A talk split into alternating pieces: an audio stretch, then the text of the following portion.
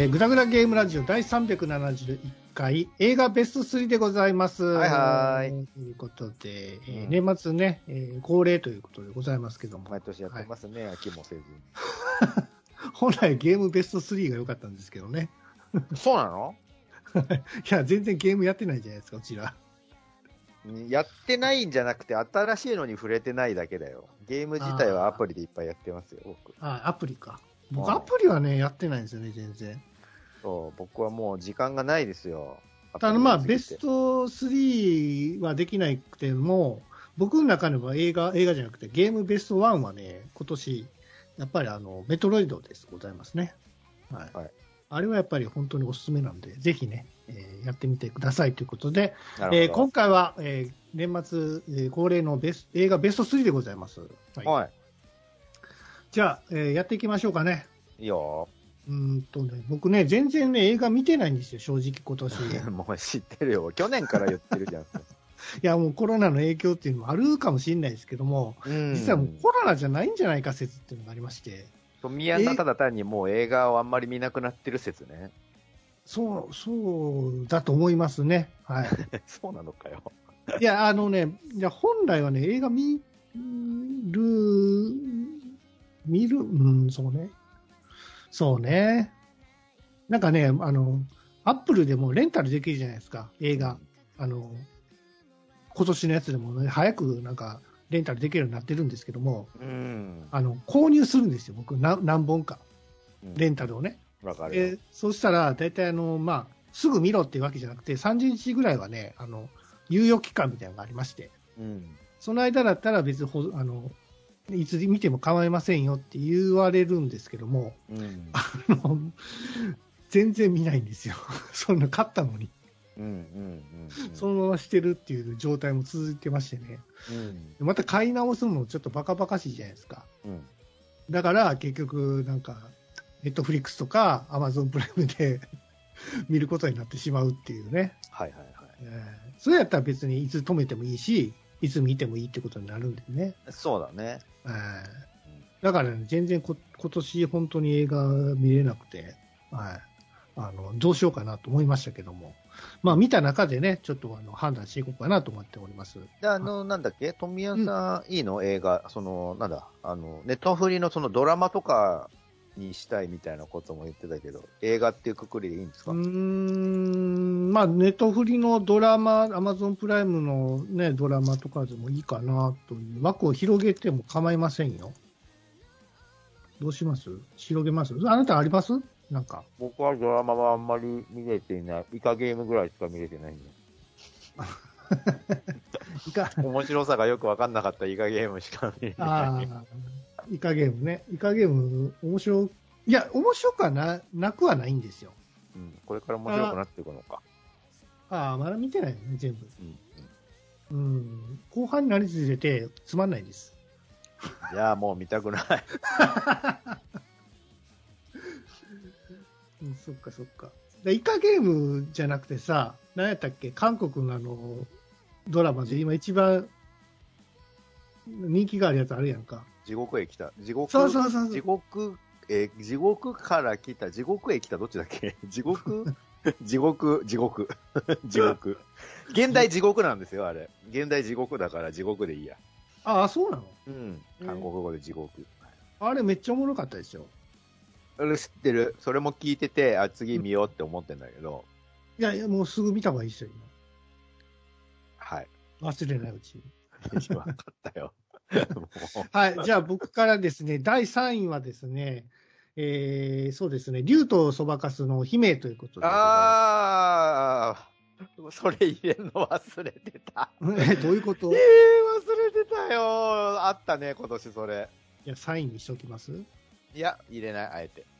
あ、そう。ああえて入れない。あの、忘れちゃってたけど。え忘れちゃってたけど、あ、確かに良かったなあの、歌は、歌が、あの、僕ミュージカルとか好きだかーら、ああ、なるほど。ライブ、歌のパートとかすごい良かったと思うよ。ただ、うん。あの、終盤ご都合主義な部分があったかなあるね。ちょっとね、あの、うん、都合良すぎないかっていう部分もあるんですけども、まあ、細田守監督がね、まあ、あの、の作品ということで、まあ、細田流っていうんですかね、あの、は、サマーウォーズのその世界観っていうんですか、そういうその世界、その、仮想現実の世界の中で引き起こる、まあ、出来事なんですけども、まあ、今回、その、3位に選ばせていただいたのは、やっぱりその、歌の力っていうんですかね、うん。この竜とそばかすの姫の、その、メインの主人公が歌う、その、ミュージカル、まあミュージカルもそうなんですけども、歌の力っていうのがあるんですね。その歌の力によって、その人々がその動かされるっていうところが、僕がすごく気に入っている作品だったりもするんですよ。うんで、これって、その歌の魅力っていうのが、やっぱりそのアニメでもさ、そのマクロス系っていうのもあるじゃないですか。うんそういったその歌の力によって、その世界が変わったりとか、そのうん。み皆さんのその行動が変容していくっていう姿を描くっていうのも、で、面白かったりするんで、うん。で、その竜とそばかすの姫も、その歌の力によって、その、主人公の、その、なんていうの、周りの人たちが変わっていったり、うん。その、その、対する、その、なんていうの、その世界、その、竜竜とそばかすの姫と言われているぐらい、その、竜、竜という存在がね、その、その世界を壊そうとするんですけども、うんその壊そうとする竜と、その主人公が、えーまあ、その世界をなぜ壊そうとするのかっていうのを、その主人公がこう、何？調べていくっていうんですかね。まあそうだね。そうそうそう。そうそうね。そう、そこがあの一番の、あのーまあ、細田さんがオマージュしてる、ビューティーザ・ビースト、ディズニーの、あのー美女と野獣あ、美女と野獣ね。はい。との一番の違いかなと思っていて、それ以外はほぼほぼ美女と野獣なんですよ。竜とそばかすの姫って、あの、出会いのシーンとか、あの、館に入っていくシーンとかも、あの、ぐだらじでも言ったけど、まんま竜とそばかすの、ひえっ、と、美女と野獣アングルなのよ、カメラとかも。ああれはね、うわもうめっちゃ同じって俺は、うんあの、美女と野獣大好きなのね、僕。何十回も見てるんだけど。ああ、そうですか。ディズニーの。で、あのービデオも、VHS ビデオも、レーザーディスクも、えーの DVD も、ブルーレイも持ってんだけど、僕、美女と野獣好きすぎて。で、歌も原、原英語で歌えるぐらい好きなのね、美女と野獣。そう。オープニングから歌えるよ、英語の歌。まあ、そんぐらい好きなんだけど、まんま一緒じゃんっていうぐらいなぞってるの。でう、んなぜなら、細田監督がアニメーターを目指すきっかけになったのが、その美女と野獣、ディズニーのね、あ美女と野獣で、あ美女と野獣ね、実際当時すごいインパクトがあって、ディズニーが本格的に CG を取り入れて、あの、社交ダンスのシーンとか、ぐるぐるカメラが回り込むみたいな、ああいうのがもうすごい画期的で映像美として美しかったんですよ。動き自体も素晴らしかったんだけど、それを、あの、それに感銘を受けて、で、えアニメーターを目指した細田監督が、えっ、と、それね、お、恩返しということでオマージュ作品を作りたいってやったのが、竜とそばかすの姫で、割とそのそっくりなシーンとかが結構あるんだけど、そのまあ、キャラの位置づけとして、まあその主人公が歌が好きだったりとか、その、ビーストに当たる竜が、その正体がね、あの、そうそう実は違うみたいな、その、結果その設定的な部分は全然違うんだけど、まあね。そうそう。なので、そういう意味もあって僕はすっかり頭から抜けてしまっていたな。あでもまあ、いいや。でも僕はあの、その主人公の声優さん、声優さんって言われ言わないのか、えー、そシン声優ガーかな声優さんでいいと思うよ。あの声優さんとしても、あの、すヘッドハンティングされたわけだから。うんそうか。うん。まあ、もともと、まあ、歌い手っていうか、歌手なんだよね。そうそう。あの、その方京都だかどっかで、ライブをしてた、そのライブ会場に細田監督がガーってライブ見に行って。その場でスカウトした そう。普通やったらさ、そんなね、その、歌手みたい、みたいじゃない、歌手の方がね、その声優やるっていうのは、なんかちょっと難しいのかな難しいじゃないですか。うんそんな、い全然違ったねう、ん感じなんで。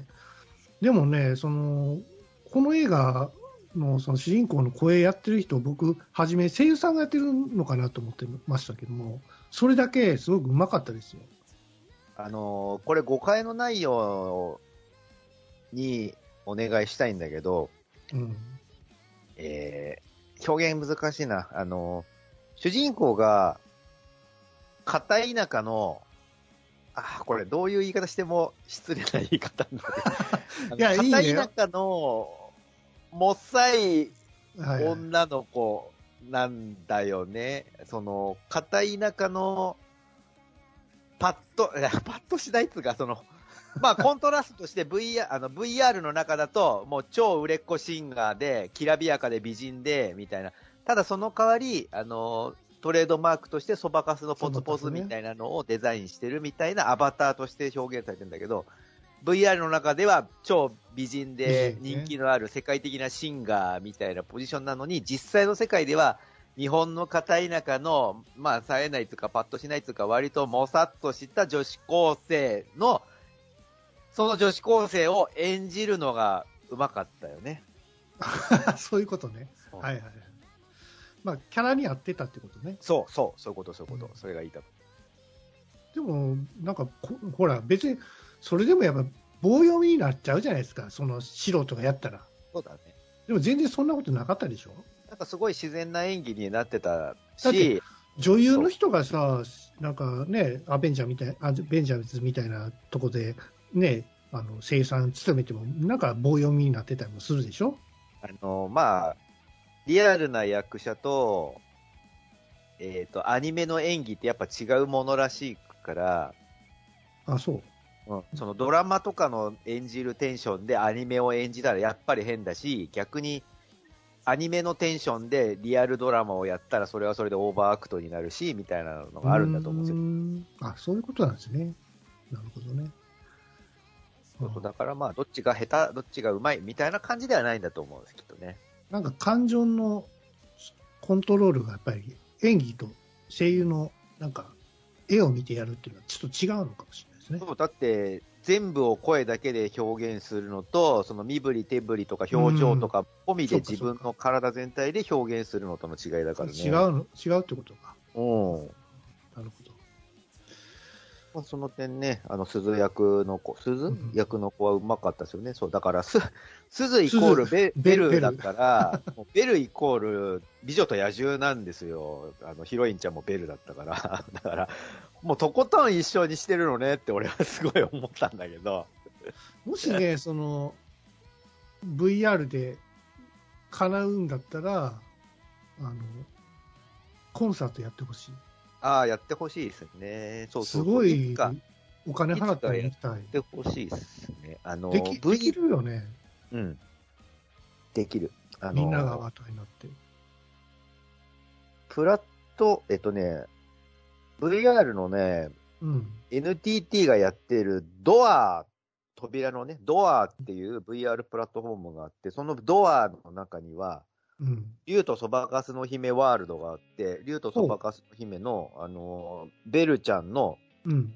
ライブやってた時の衣装が展示してあるんですよ。へえ。これ見に行ったわ、僕。いや、できると思いますよ。うん本当のライブをね。うん、できだからその、そのベルを本当に歌ってる方が、リアルであの表現してくれるああ、できる。ライブをやってほしいんですよ。生ライブ。できると思う。やってほしいね。かも、しかも本当に、あの、竜とそばかすと姫と同じワールドにいるって感じで、うん。みんながこうね、アバターになってこう応援するみたいな。で、うんクジラに乗ってくるんでしょ、うわーっつって。うん。楽しいじゃないですか。うん。うん、まあまあまあ、何にしてもね、今回、その、竜とそばかすの姫、感動したっていうことで、サインさせていただきそうました。だね。はいそうだね。はい。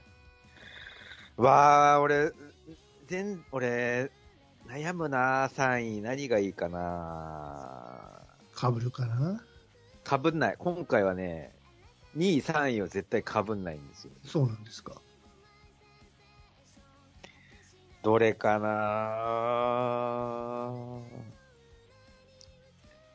じゃあ、あー、悩むわ。選んでないの？い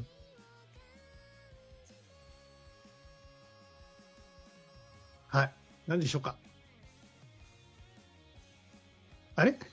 切れた？いや、本当に悩んでいるんだけど。なるほどね。ああ、じゃあ、あのー、3位これにするか。えっ、と、ジャンクヘッド。ジャンクヘッド、CG ですね、あれ。そう、ジャンクヘッドね、これ、あのー、小劇場系、あの、多分、全国公開はしてないと思うんだけど、あのはい。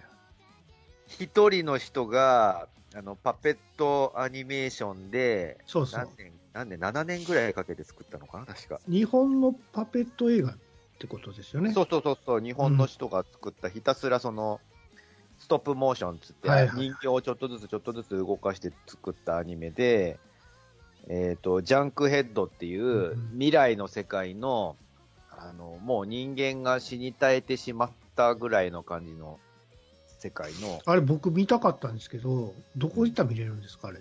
あれ、い、い、もう、やってないから見れないんじゃない？あレンタルで見れるでしょ？レンタル、円盤になってんの？今あれ。どうなんだろう？探さないといけないかな。あのね、その、基本、基本、あの人間とかは一切出てこなくて、あの、なんだろうね。えー世界観的にはもうブレードランナーから1、1万年ぐらい経っちゃって、さらに、あの、あの、未来すぎて荒廃しちゃって、人間はもう住んでないみたいな世界なんですけど、その、未来すぎて人間は住んでなくて、逆にもう文明が逆転して後退してるぐらいの感じの、その地下、地下世界みたいなところで暮らしてる、はい。よくわかんない人間じゃない生き物が主人公すけど、このね、半分ロボットみたいなやつが主人公なんですけど、こいつが、あの、けなげなんですよ。頭悪いんだけど。その、でね、その、気持ち悪いクリーチャーみたいなのがいっぱい出てくる中で、頑張って、その、生き抜いていくお話なんだけど、なんだろうな、もう出てくるキャラクターがみんな気持ち悪いのに、見てるとだんだんね、好きになってくるんですね。その気持ち悪いキャラクターが、あのね、その、主人公くんはなんかね、つるんとした生っ白いロボットみたいな、ちっこいロボットみたいな存在なんだけど、その、ほんのりこれヒロインなのかなみたいなポジションの気持ち悪いね、クリーチャーの女の子とかいう性別があるのかないのかわかんないけど、喋り方が女の子っぽいから女の子なのかなみたいな気持ち悪いヒロインが俺は好きなのね。この気気持ち悪いのがだんだん可愛く見えてくるんですよ。もう全員気持ち悪い。登場キャラクター全員気持ち悪いんだけど、こういう世界観が好きなんですよ、この監督は。で、そのジャンクヘッドのね、その気持ち悪い世界観がだんだん愛おしく感じてくるのは1時間ぐらい見てると。で、最終的にいいもん見たって言って映画館を出る感じになるんだけど。うん。なんかちょっと怖い、怖いですよね。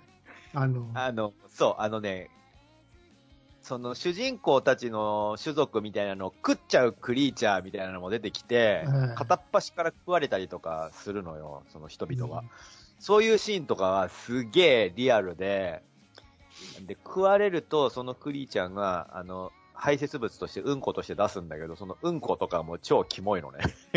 リアルにうんことして描かれてるから、プリプリプリって出てきたりとかするんだけど、なんかね、そのグロテスクさと、なんだろうな、一周してそのグロテスクなのが、ちょっと美に入っちゃってるんですよ、すでに、世界。はいはいはいはい。それがね、だんだんね、最初キモいって思ってたのが、だんだんありかもってなってくる自分の気持ちの変化がね、うん、わかるわかる。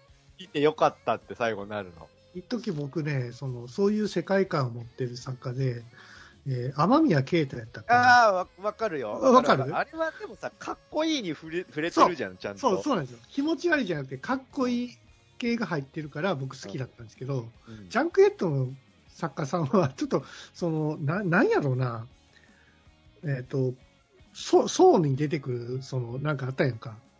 はいそ層の世界観にすごく近いと思ってるんですよ。うんうんね。ホラー感がちょっと入った感じで、そうもさ、ひたすらさ、清潔みたいなのは一切なくて、ひたすら気持ち悪い世界を描いてるじゃん。あの、はいはい。血血で、血で汚れた注射器いっぱいの地面に落とされるみたいなシーンとかさ、うわ、はいはいはい気持ち悪いみたいなの。その嫌悪感みたいなのは確かにジャンクヘッドも共通してて、ね。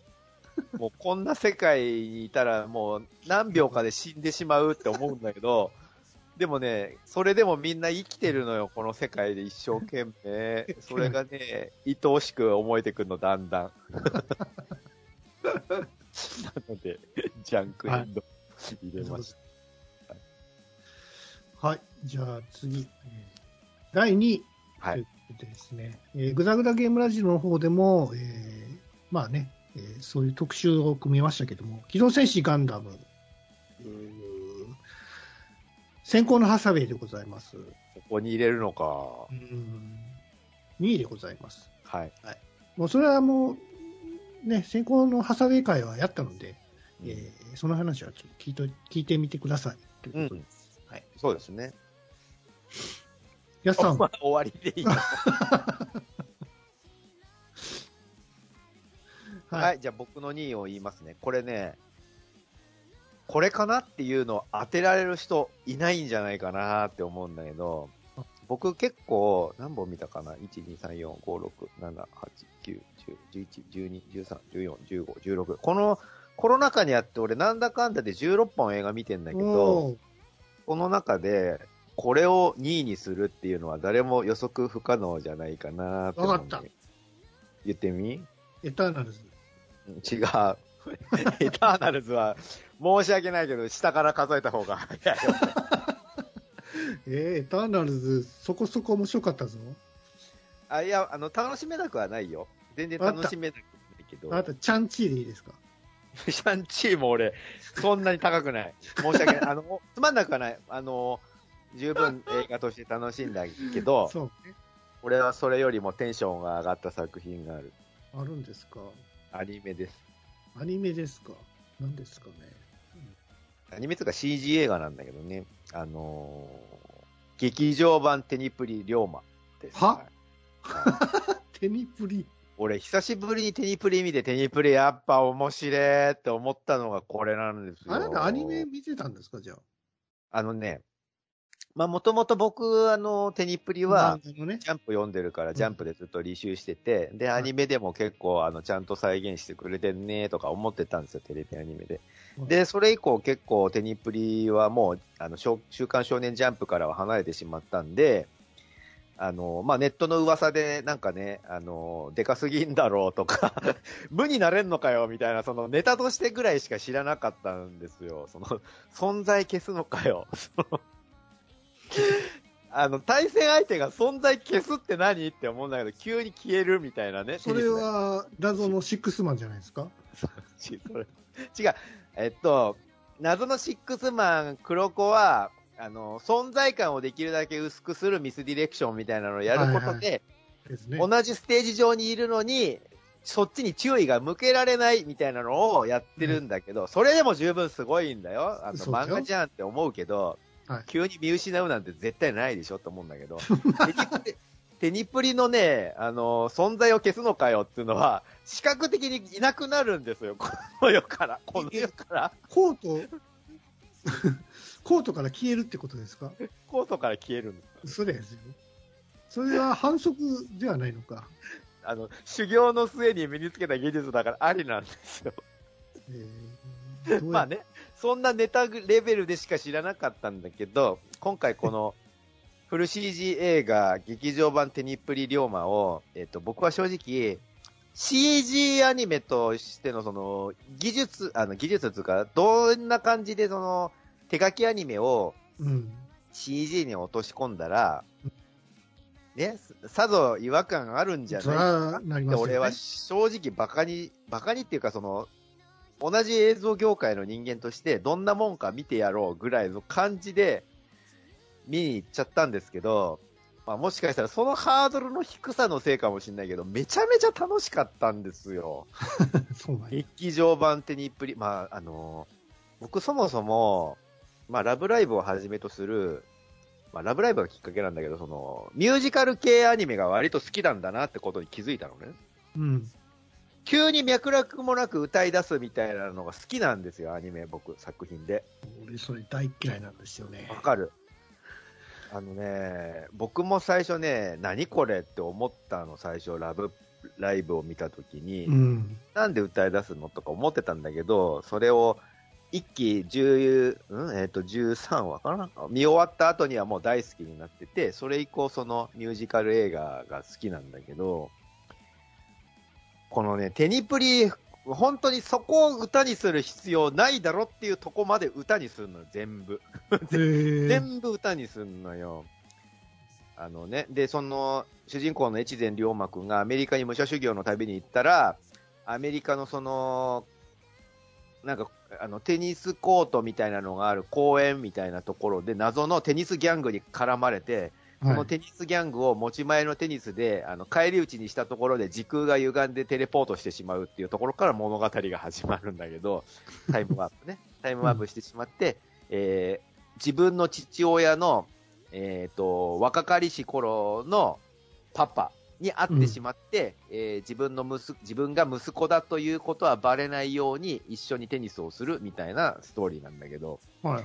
それをミュージカルを交えてやってんだけど、まあなんだろうな。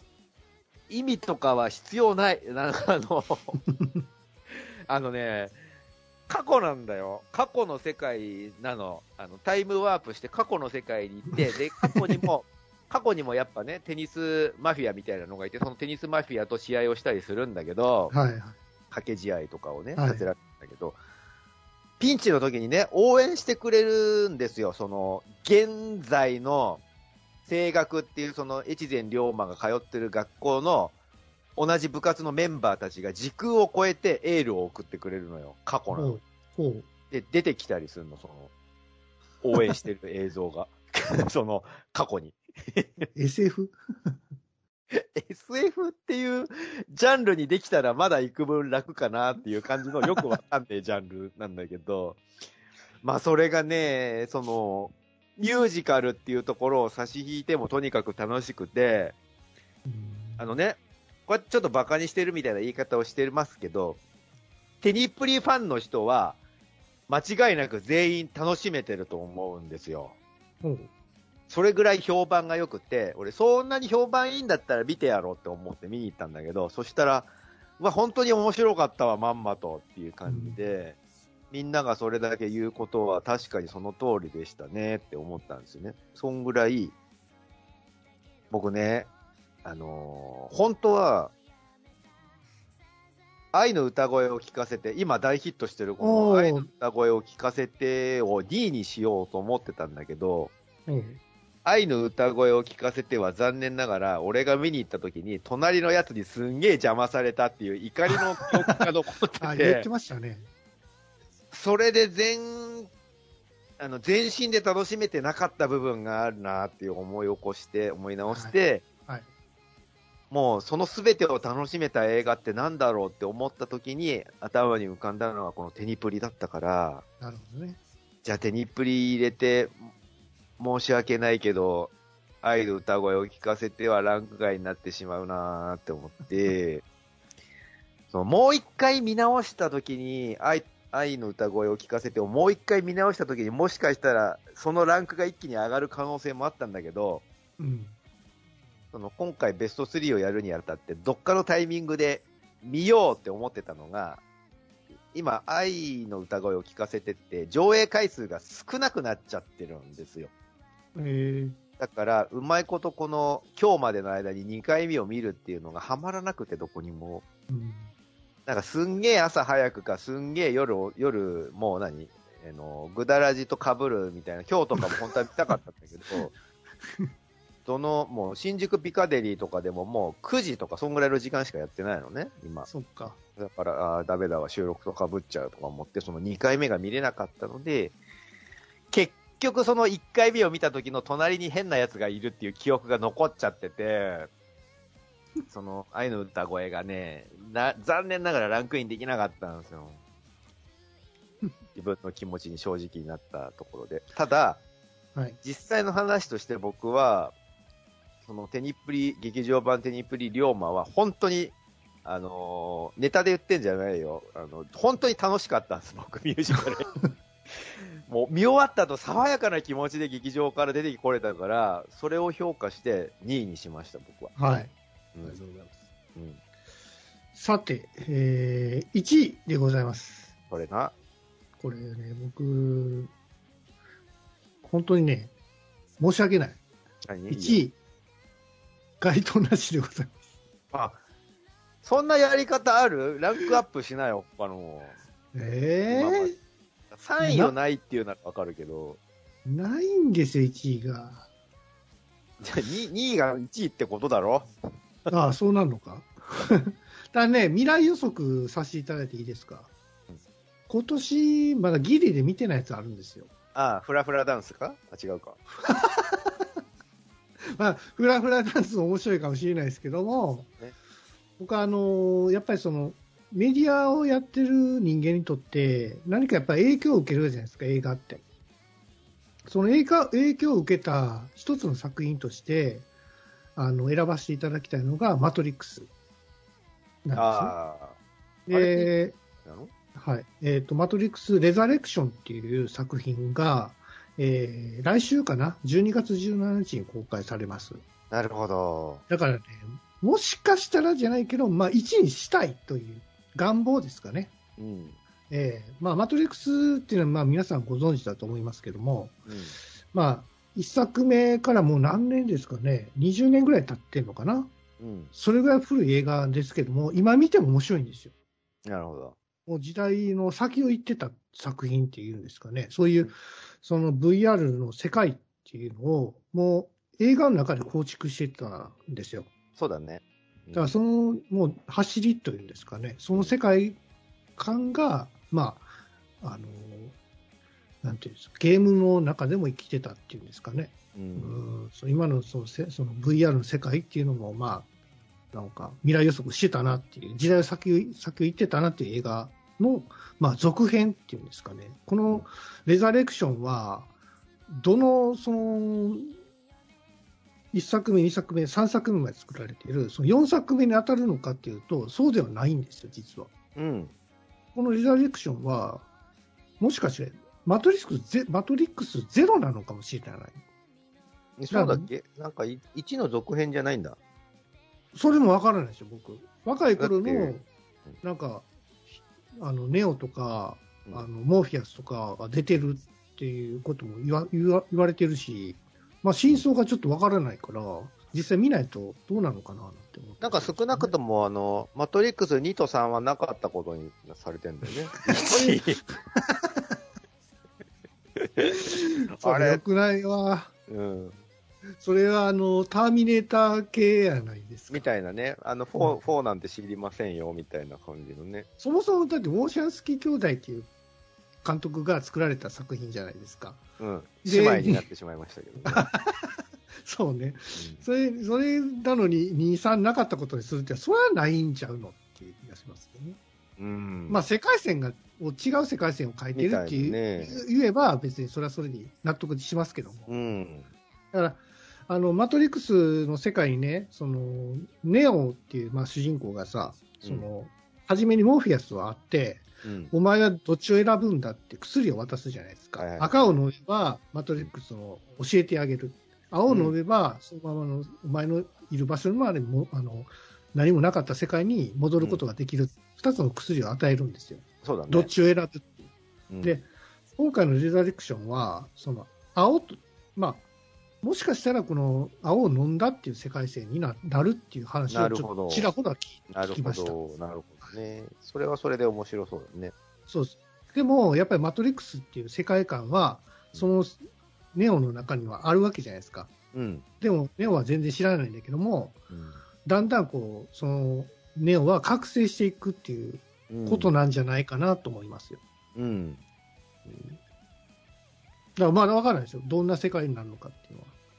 なんか難しいと思うよね。あの、よく、え、あの、続編、続編？まあ、続編作る気になったなって思うんだけどさ、マトリックスのその、バーチャルな中にもう一個世界があって、そっちの中にいる人は、それが本当の世界だと思ってるけど、そうそうそう実は、みたいなね、我々は機械にあの電池としてい生か生かされてるだけで、脳に気持ちのいいその光景を流されてるだけでしたみたいなね、そのバーチャルみたいなのを、それが割と衝撃だではあったんだけど、いや、でも本当のことなんでしょ、でも、これって、その自分が今しき、見たり聞いたり、その触ったり、匂いを嗅いだり、視覚、五感ですよね。五感はすべて脳が要はコントロールしてるっていうか、そうだよ。脳が感じてることじゃないですか。そうだよ、そうだよ。だったら脳をごまかせば何でもできるそうそうそう、そうだよ。だから、あのー要はさ、我々が夢を見てるときに夢って現実じゃないですか、夢の中では。う。はい。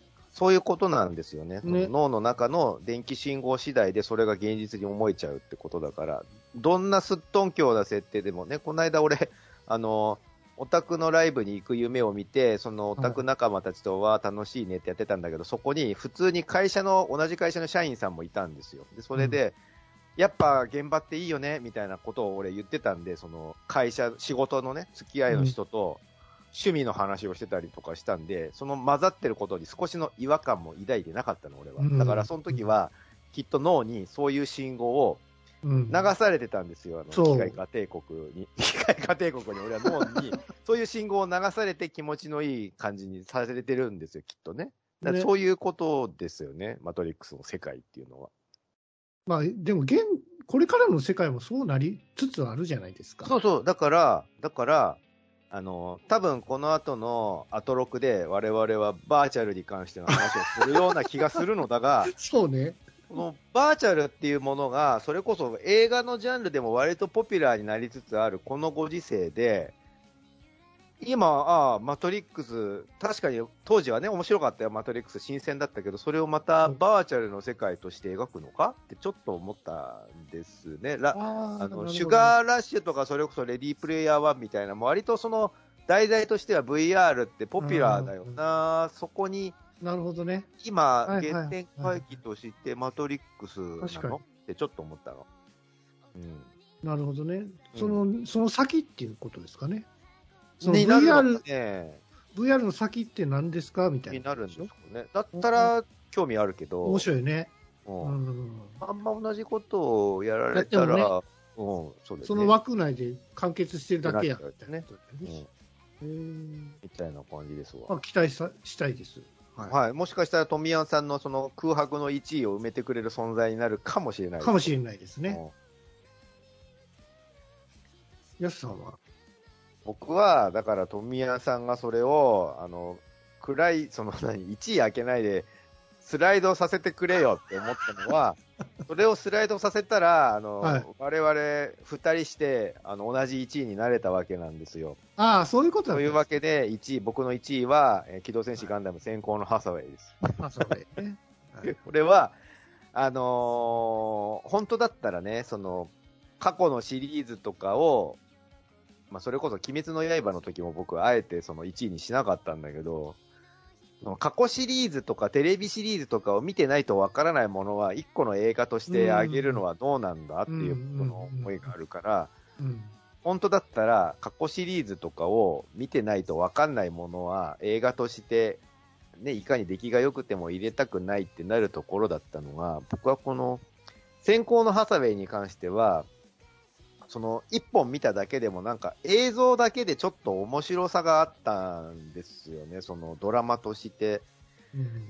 あの、最初のあの、高級、あの、地球に降りるあの宇宙船みたいな中のシーンのやりとりだけでも、なんか、まあ、この先どうなってくんだろうワクワクが感じられて、絵作りのパワーみたいなのがあって、あはいはい。あなんかその絵作りだけで映画を面白く見せることってできるんだって思わせてくれたから、うんそれが嬉しかったのかな、多分ね。なんか飽きさせない工夫っていろいろありましたよね。要所要所にその映画とし、映像として面白くしようっていうのをすごい突き詰めた作品だなって思っていて、うんめっちゃ細かいところを工夫してるんだと思うんですよ、見せ方として、そうだよ。ね。うん。そうそう。テンポ感がものすごい良かったんですよね。うん。場面転換がね、あの、すごく早かったっていうんですかね。うん。場所場所を全然あの固定させないっていうんですか、取り方的に。うん。だからそれは飽きさせない工夫やなと思ってます。そうですね。そんで、あと、その、あの、僕はあえてそれでもいいって、それでも嬉しいって思ってるんだけど、他のガンダムシリーズ知らなかったけど、初めてその先行のハサウェイ、CM で見かけて面白そうって思ったので見に行きましたっていう人が結構いて、それが嬉しかったんですよ。ガンダム知らないのにハサウェイ面白そうって思ってくれたのが嬉しくて。う んハードル高ないか。いや、でも、あんぐらいの映像を見せられたら、確かに、そっか。あの、今までのガンダム知らなくても、うん。あの、あの単体で見ても面白いって思ってくれるのではってちょっと思ったから、で、そっから他のね、あの、これの前のエピソードとして何があったんだろうっつって逆襲のシャアとかまあまあね見てもらってもいいし、それはいいか。ユニコーンガンダムとか見てもらってもいいんで、そういう入り口としても機能してるとしたら素敵だなってちょっと思ったんですよ。まあ、それが若い世代にね、響いてくれればすごくいいですよね。そうですね。あとはね、なんといってもね、ギギアンダルシアちゃんが可愛いうん、かわいいね。あのー多分女性が見たら、もう男ってこういうのにやられるのねっていうのがすげえわかると思うんだけど、はいはいはい。あんなことされたら好きになってまうやろうっていうね、そのはいはいはい。顔近づけて耳元でなんかコショコショって言ってくささやくねる、そのうん距離感ゼロか、お前っていうそのやりとりとか、あとあの、ココア飲んでるシーンであの、自分の隣をポンポン、これね、ああ、あれね。全女性が、あの、こいつはいはいはいはい好きになってほしいって思ったら絶対やった方がいいことの一つは、自分の横をポンポンってやることなんですよ。このね。そうか？そう。これはね、あの、特に効果的なのは、えっ、とね、限定的なシチュエーションを言うと、その、自分の意中の男の人が、えー、飲み会、あのね、職場でも何でもいいんだけど、うん飲み会のに、あの、遅れてやってきて、一人だけ遅れてやってきて、もう、ほんのりもう空気が出来上がっちゃってるところに後からやってきて、なんか身の置きどころがないな、どこに座ったらいいんだろう、俺みたいな時に、うんうんす。かさず自分の横をポンポンってやったら、もう好きになると思う、俺。その子のことが。そんぐらい。らい女の子が自分の横に座っていいよっていう、ポンポンっていうのは威力がある行為、行動なんですよ。もうそれはもう、ラッキーじゃないですか。それをね、あのーあざといんだよ。もちろんあざといんだけど、あざといっていう自覚すらや、あの、なくやってのけるギギ・アンダルシアさんが、末恐ろしいなって。うわーもうハサウェイかわいそうに。小説版僕見てないんで何とも言えないんですけど、ギギ・アンダルシアのその立ち位置っていうのは小説にちゃんと忠実なん一ですか？緒一緒一緒ですね、ほぼあほぼ。そうですかそのあの、敵のあの、キネス注意と、結ええ。局その、どっち、あ向こうは向こうで、君はあの、勝利の女神だみたいな感じで自分の近くに行こうとしたりするし、ええ。ハサウェイはハサウェイで、もう、ね、関わらない、だって自分はテロリストだから、関わっちゃダメだって思いつつも、面倒を見てしまうみたいな、なんら、うん。なんやかんや言いつつ、あのー守ってあげたりしちゃうみたいなところでもう、とっくの昔にやられてるんですよ。ハサウェイも。術中にはまっとると。そう、もうやられてるんですよ、ね。場所の女やな。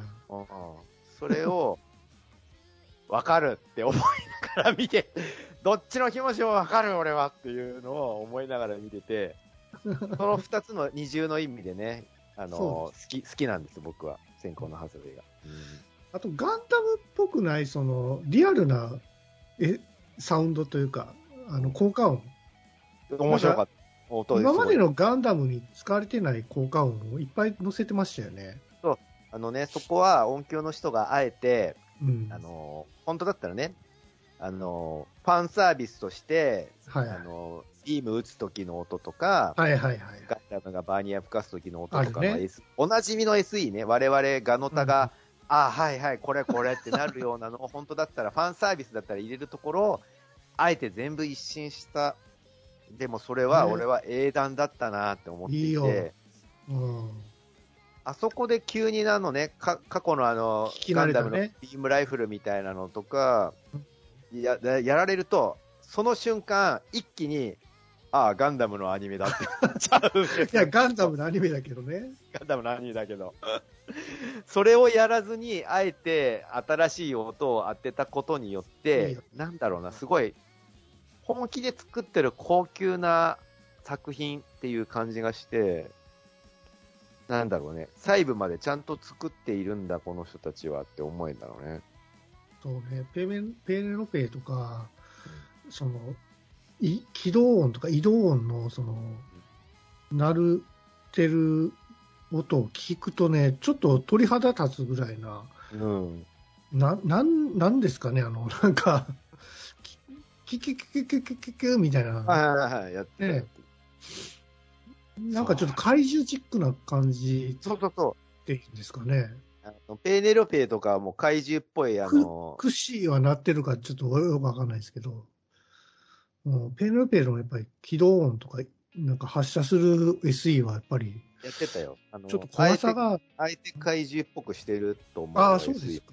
してるしてる。うん。だって尻尾とかあんなしならねえのに尻尾ぐねぐねしなっててさ、ドラゴンみたいな挙動してたから、いやプラモだとそんな曲がんねえけど尻尾って思いながら俺は見たけど、うんえまあ、それに対してあのクシーもね、あのー過去のデザインから微妙に変わってて、あのー胸のところのユニットにもう一つガンダムの角みたいなのが生えてて、顔が二つあるデザインみたいなのになってて、あの手もすげえごっつくなってて、ちょっと怪獣みたいなえデザイン変更されてたんですね。されてるされてる。で、だから、あの、クシー、えっ、と、ハサウェイが乗ってる主人公機、主人公であるはずのクシーガンダムは逆に怪物チックなデザイン。うんで、あのーあの、なんだっけな、えーっと、ケネスの部下のあの、ペーネロペイに乗ってるやつの方がよりガンダム、そのヒーローとしてのガンダムチックなデザインになってると。要要は、主人公であるハサウェイは、やっぱり、言うてもテロリストだから、悪いガンダムに乗ってるんですよ。ああその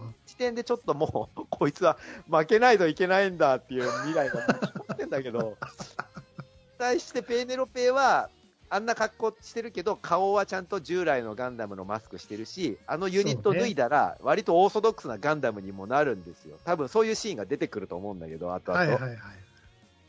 ってなってくると、やっぱり倒されるべきは、クシーガンダムなんだなっていう感じがして、ねちょっと悲しいね、その結末をちょっと感じてしまうんだけどもね。富野さんは、今回のアニメ見たんですかね？見たんじゃない？あの、で、一度作ったのを見てケチつけたって言ってたから、それで作り直したって言ってたよ。ひど。うん。だからあんな時まあ間原作者だからね、しょうがないよな。それは原作者言ったら直す富しかないわ野さんに作り直せって言われたらさ、どんなにスケジュールがあれでも赤字でも、作り直さないとダメでしょ、ダメやろな。そう言われたよ。その割には自分の作った作品どうなんやみたいなことでしょ？まあまあまあね、G レコ。G レコだって今ちゃんとあの映画化、された？映画化今してるから、ちょうど今3作目ぐらいまでいったのかな。全5作でやってるからね。うんうんえ面白い3本じゃないの？5作になりました。ようサンライズも金出すね。うん。まあそっちはそっちでね、面白いんで見に行きましょうね。まあまあ、ね、あの、今回はうそんな感じで。うんアニメ、アニメばっかりやったな。ぼあまあそうね、あ僕もまあ、ストップモーションアニメも入ってるけど、アニメがない。うん。あったですけども。他ね、いろいろ入れたいものがね、ちらほら、ゴジラ対キングコングとかね、そうブラックウィドウとか、ああ、あブラックウィドウか。微妙やったな。あと、イン・ザ・ハイツっていう、やっぱりそのミュージカル映画とかも僕実は見に行ってて、あ、それなりに面白いねって思ったんだけど、まあ、ランクインするほどでは正直僕の感想としてはなかったかなっていう印象ですね。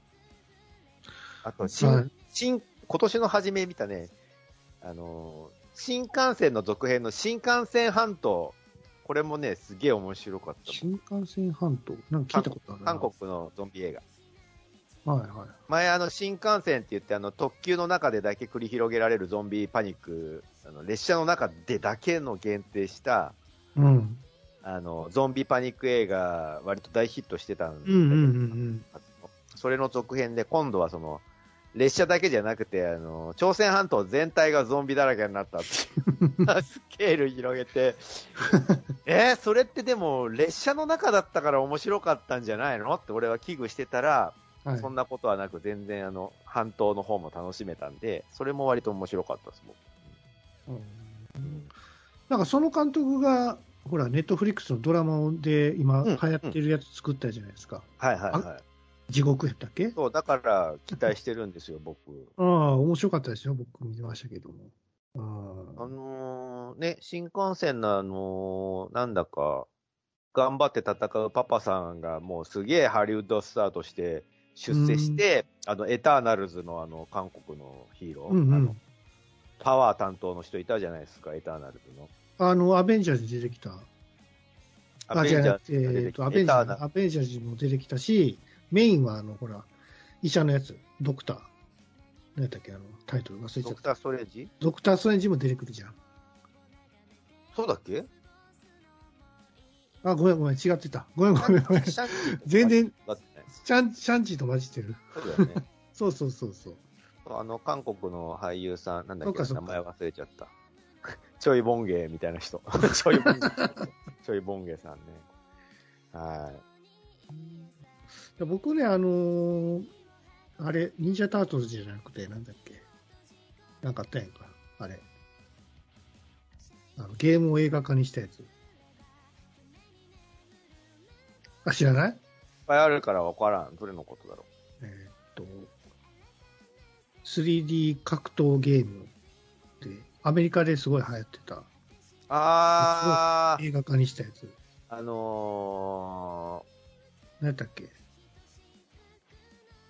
あの人が出てるやつでしょ？日本人のあの真田広之がねー、。真田広之が出てるやつだね。そうそうそう。あわかるわかる。もう、え、あの、格ゲー、そうそう、俺、あの、残酷な首取れたりするやつだよ。モータルコンバットですよ。モータルコンバット。モーコン。もなんとこういうのか、なんとかフィニッシュっつって、あの、ズバーって血出たり首吹っ飛んだりするそうね、そうそうそうそうそう。あれも見に行きたかったんだよ、俺。すぐ終わっちゃったね、映画ね。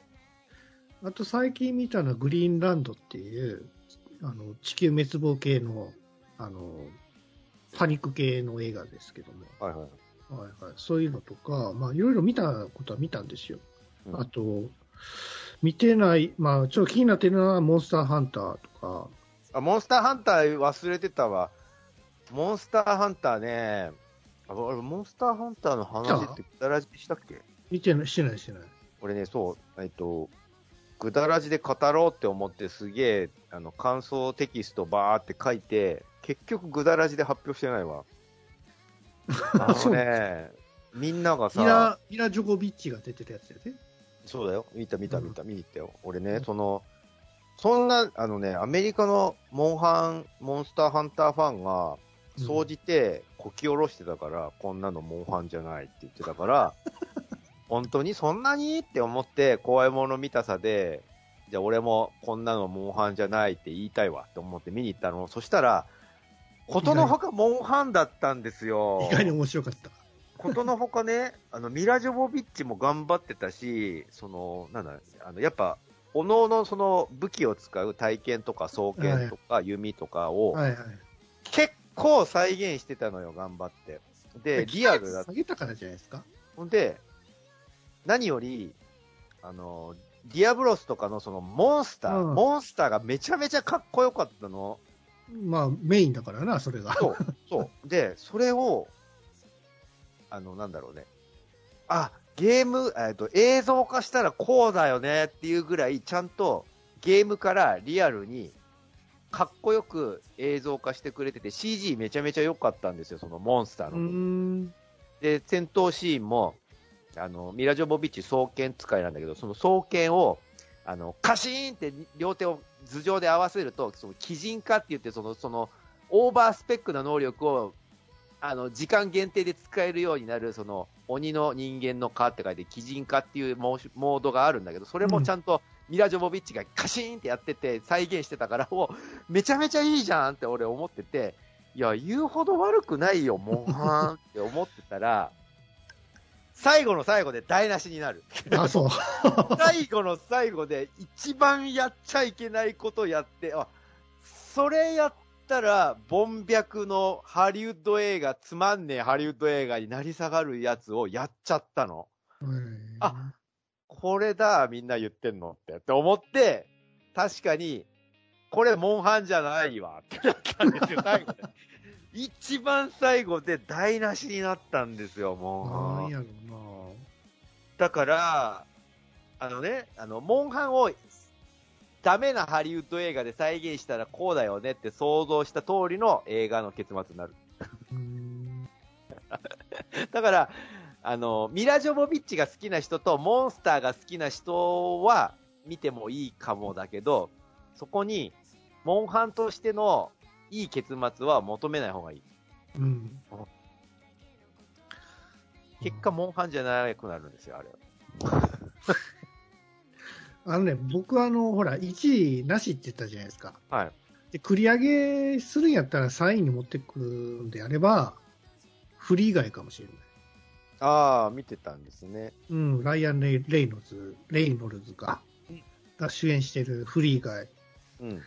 そう。なんかあの、バーチャル系っていうか、あの、仮想現実の中の世界の映画。で、でも面白そうだったんだよな。そんなにね、期待してなかったですよ。で、まあ、期待してなかったのは嘘か。もうすごい期待してたかもしれない。まあ、はい。で、だから NPC が主人公なんですよ。うん。まあ、これが新しいなと思ってたんですね。うんで、その主人公がライアン・レイノルズなんですけども、その NPC が通常、通常通りの、まあ、行動を取るんだけど、あるきっかけによって、これもしかして、なんかこう、おかしいんちゃうかっていうか、なんかだんだんこう自我に目覚めていくっていうんですかね。はいはいはい。そんな感じの映画なんですよ。うん。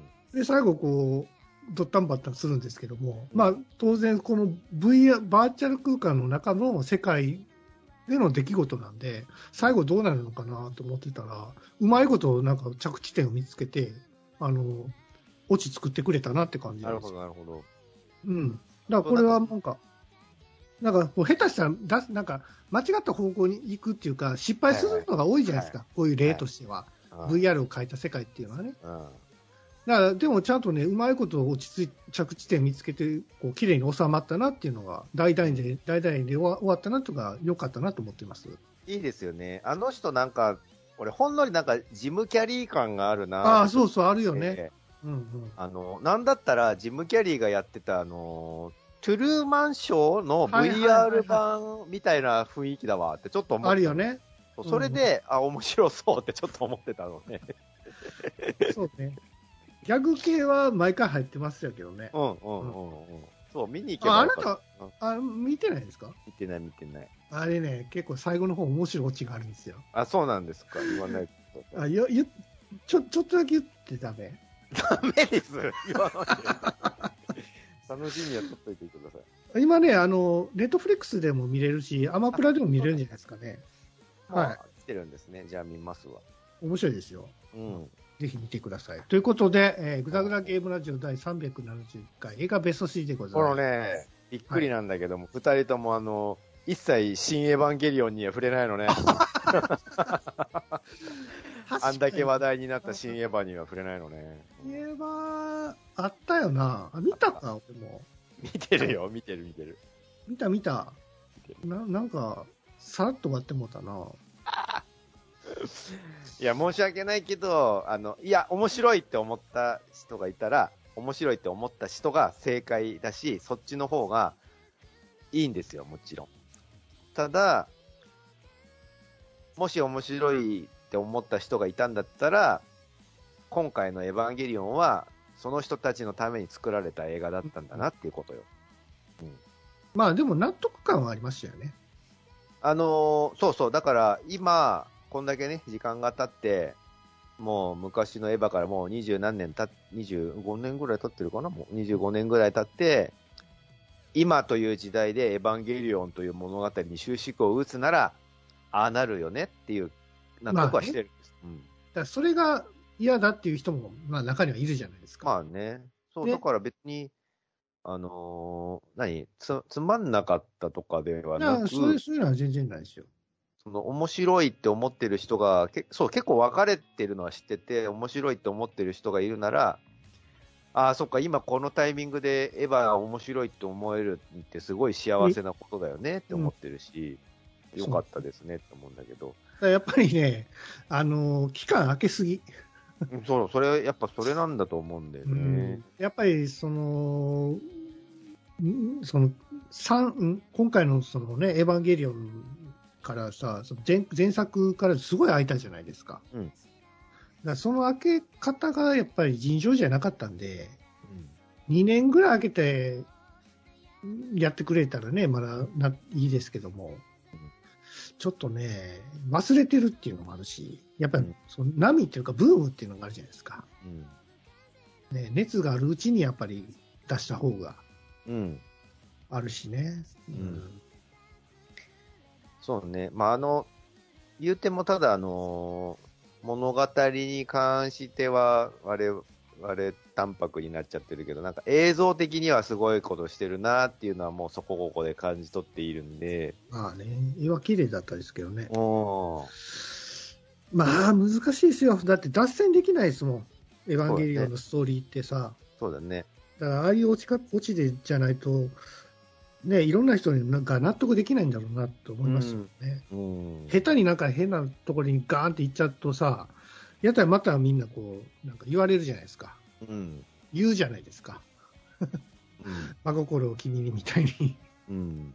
そう嫌なんでしょ？そういうなんかこう、ね、た叩かれ、叩かれるっていうのは変か。まあ、別に誰のエヴァンゲリオンやねんって感じじゃないですか。そうそうそう。だから、誰のって言うんだったら、俺は今年のあの新エヴァは、今の人たちに向けたしエヴァなんだなって思ったから、はい楽しめた人は良かったですねって思ってる。うんね。